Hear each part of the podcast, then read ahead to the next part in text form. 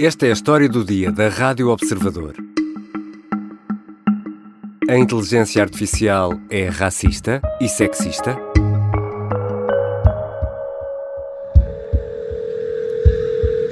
So how can I help you?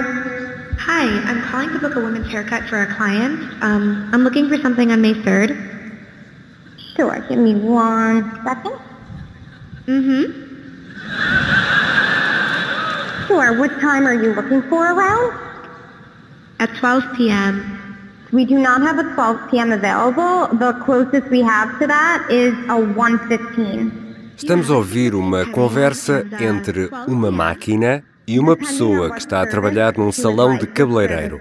Em maio de 2018, Sundar Pichai apresentava no evento da Google um avanço na tecnologia de inteligência artificial. A máquina falava diretamente com um ser humano, fazia pedidos, respondia a perguntas e até conseguiu marcar o corte de cabelo para 3 de maio, às 10 da manhã. The first name is Lisa. Okay, perfect. So I will see Lisa at 10 o'clock on May 3rd. Okay, great. Thanks. Great. Have a great day. Bye.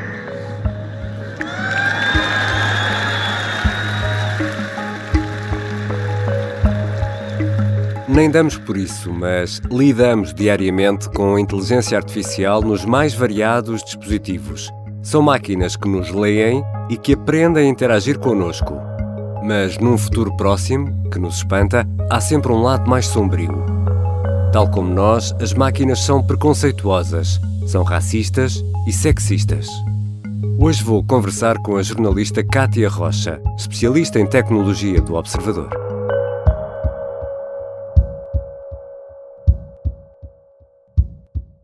Bem-vinda, Kátia.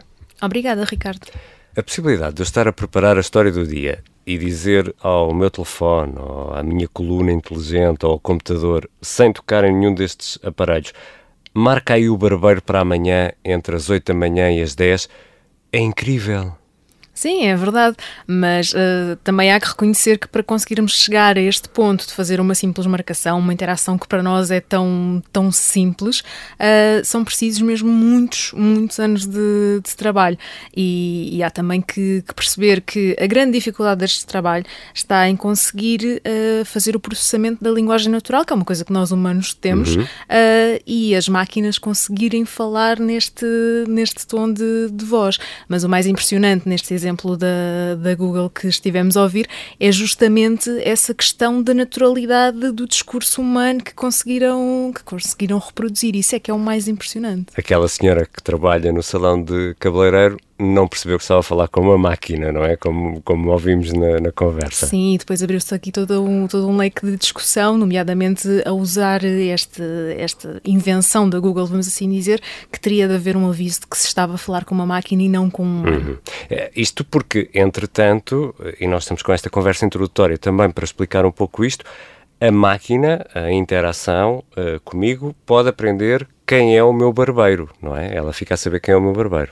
Exatamente, mas naquilo que temos nos nossos smartphones, toda a gente usa, normalmente até para conseguirmos usar os assistentes de voz, tivemos de dizer que a determinado contacto está associado a este grau de, de relação. É por isso que eles conseguem uhum. compreender a liga para, para a minha mãe ou para o meu pai e conseguem uhum. perceber quem é que, a quem é que corresponde estes contactos. E também ficam com toda essa informação, não é? Nós deixamos mesmo muitas migalhinhas de informação, essa, essa é que é a questão. Ainda nesta, nesta uh, inteligência artificial mais corriqueira, temos uma coisa chamada chatbots, que conseguem ser muito enervantes quem já usou um sabe qual é que é a experiência. Queres explicar o que é isto? Um, dependendo dos serviços, a maioria das interações destes, destes chatbots, que são basicamente tentam reproduzir uma, uma conversa, são muito utilizados aqui neste, neste âmbito dos serviços mais, mais automáticos uh, para conseguirem fazer, uh, por exemplo, uma triagem uh, do que é que nós, enquanto consumidores, queremos de determinado serviço ou linha de atendimento. Um, a ideia é que sejam uns chats automatizados que estão preparados para responder a pedidos muito simples. A questão é que nós humanos conseguimos fazer a primeira, a primeira parte da interação uma coisa muito simples e pensamos assim: olha, até correu bem, e agora vamos começar a complicar. E o problema é quando começamos a complicar e a pedir tarefas cada vez mais, mais complexas. Muitas vezes vamos para, para fora de, de pé, digamos assim, e é, é aí que se dá a parte mais frustrante destas interações, quando a máquina não consegue fazer aquilo que nós estávamos à espera. Ou seja, a, aquela, aquele chat que usamos. Uh sabe, sabe responder-nos quando nós dizemos preciso de um parafuso. Agora, se nós dizemos precisamos do, de um parafuso, assim mais ou menos daqueles com uma rosquinha que é para usar numa prateleira, aí já não há volta a dar, não é? E fazemos naturalmente muitas, claro. muitas ordens, muitas hipóteses, muitas coisas que é, para uma máquina é difícil de processar. Bom, uh, estivemos aqui a falar de casos mais ou menos familiares, uh, uh, que todos conhecemos, de máquinas que interagem eh, connosco e que nos vão conhecendo, mas aqui também começa eh, um problema. Eh, estas máquinas não aprendem só as nossas qualidades, e temos muitas, também estão a aprender os defeitos? Sim, infelizmente, vários estudos têm vindo a público revelar que modelos de inteligência artificial que estão programados para desenvolver texto ou até associar texto a, a, imagens reproduziam alguns preconceitos raciais e estereótipos, uma espécie de espelho de, dos nossos preconceitos enquanto sociedade. Um, basicamente, para funcionarem, estes modelos necessitam de grandes bases de dados e de muita, muita informação e começaram a, a reproduzir aquilo que encontravam em alguns dos dados. E, e há casos que nos ajudem a perceber melhor isso?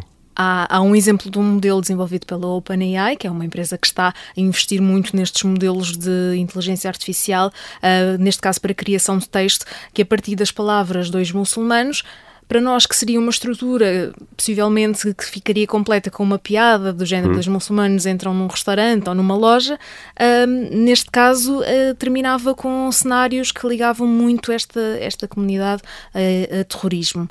Um, hum. Há também ainda um exemplo de um modelo que tinha de associar palavras a caras, que quando recebia a palavra criminoso tinha tendência a escolher 10% mais frequentemente homens negros do que homens brancos neste, neste cenário.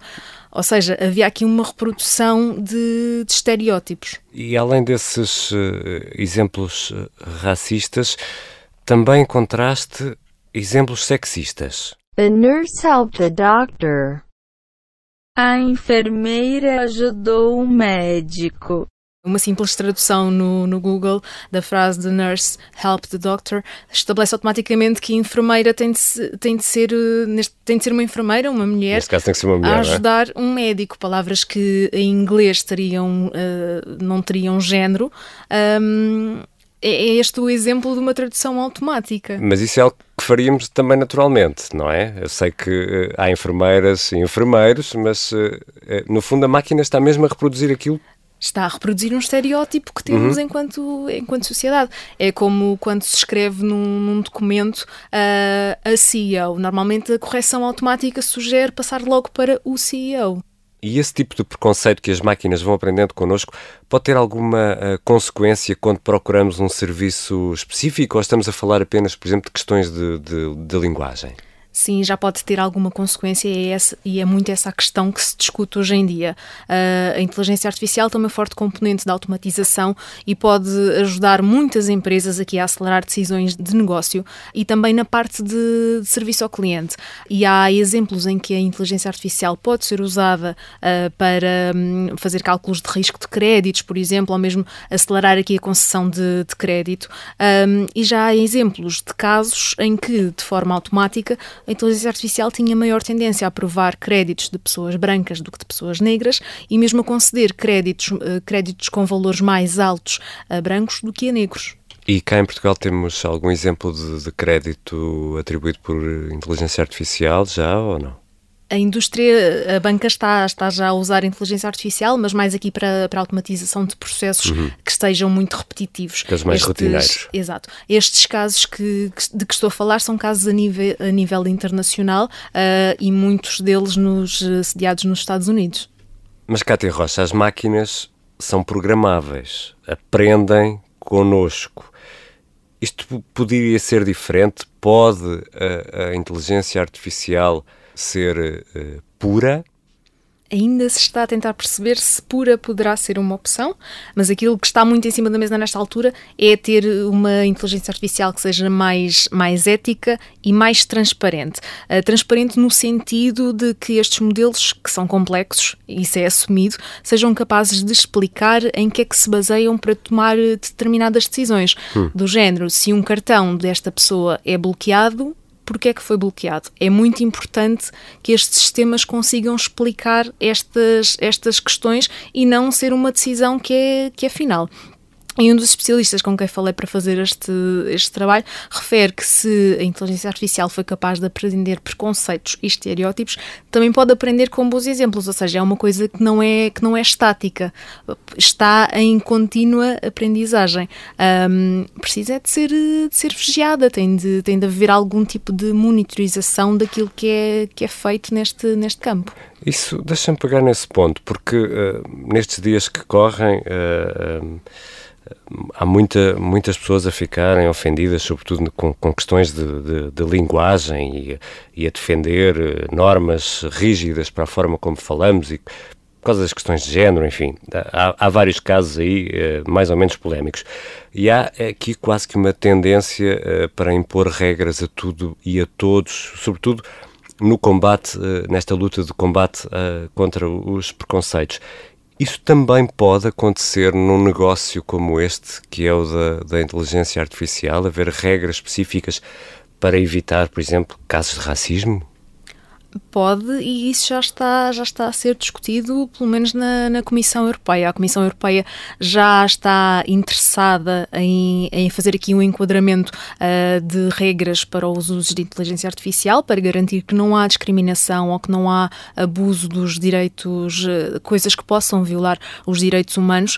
Uh, um dos exemplos, por exemplo, para a Comissão Europeia, que é praticamente impossível e que é um uso proibido de inteligência artificial, é para fazer rankings, rankings sociais sociais da população, que é hum. é algo que, que, temos um exemplo saído um bocadinho da, da ficção em Black Mirror, Sim, mas que na China Black já Mirror, é, né? exatamente, mas que na China já é uma realidade.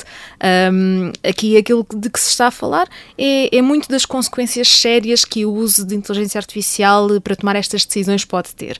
E ter eh, dizer se uma pessoa tem acesso, ter uma máquina a dizer se uma pessoa tem acesso ou não a um crédito é algo que tem, que tem impacto na vida dessa pessoa, claro. nas condições de vida vida dessa pessoa, é uma questão séria.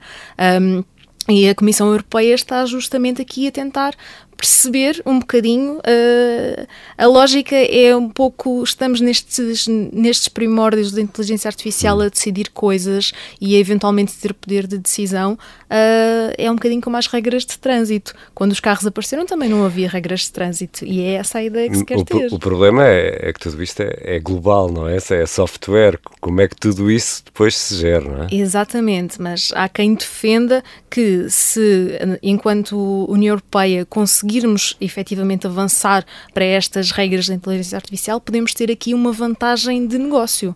Uhum. Porque se a indústria começa já à procura de soluções mais éticas e aqui a tentar uh, remover este preconceito e estereótipos dos, destes modelos, uh, podemos estar aqui em vantagem. Se conseguirmos fazer cumprindo regras e sendo, ética, uhum. e sendo mais éticos, uh, podemos estar aqui um bocadinho à frente de, de concorrência. Kátia, eu tenho uma coluna inteligente, uma smart speaker, e, e por vezes uh, uso o sistema do telemóvel, sobretudo quando estou a conduzir, e digo sempre, por favor, digo sempre obrigado. É mesmo preciso ser tão educado quando estou a falar com uma máquina? E normalmente quando dizes obrigado, recebes um obrigado também, de volta, não é? Também, muito, também. muito educado.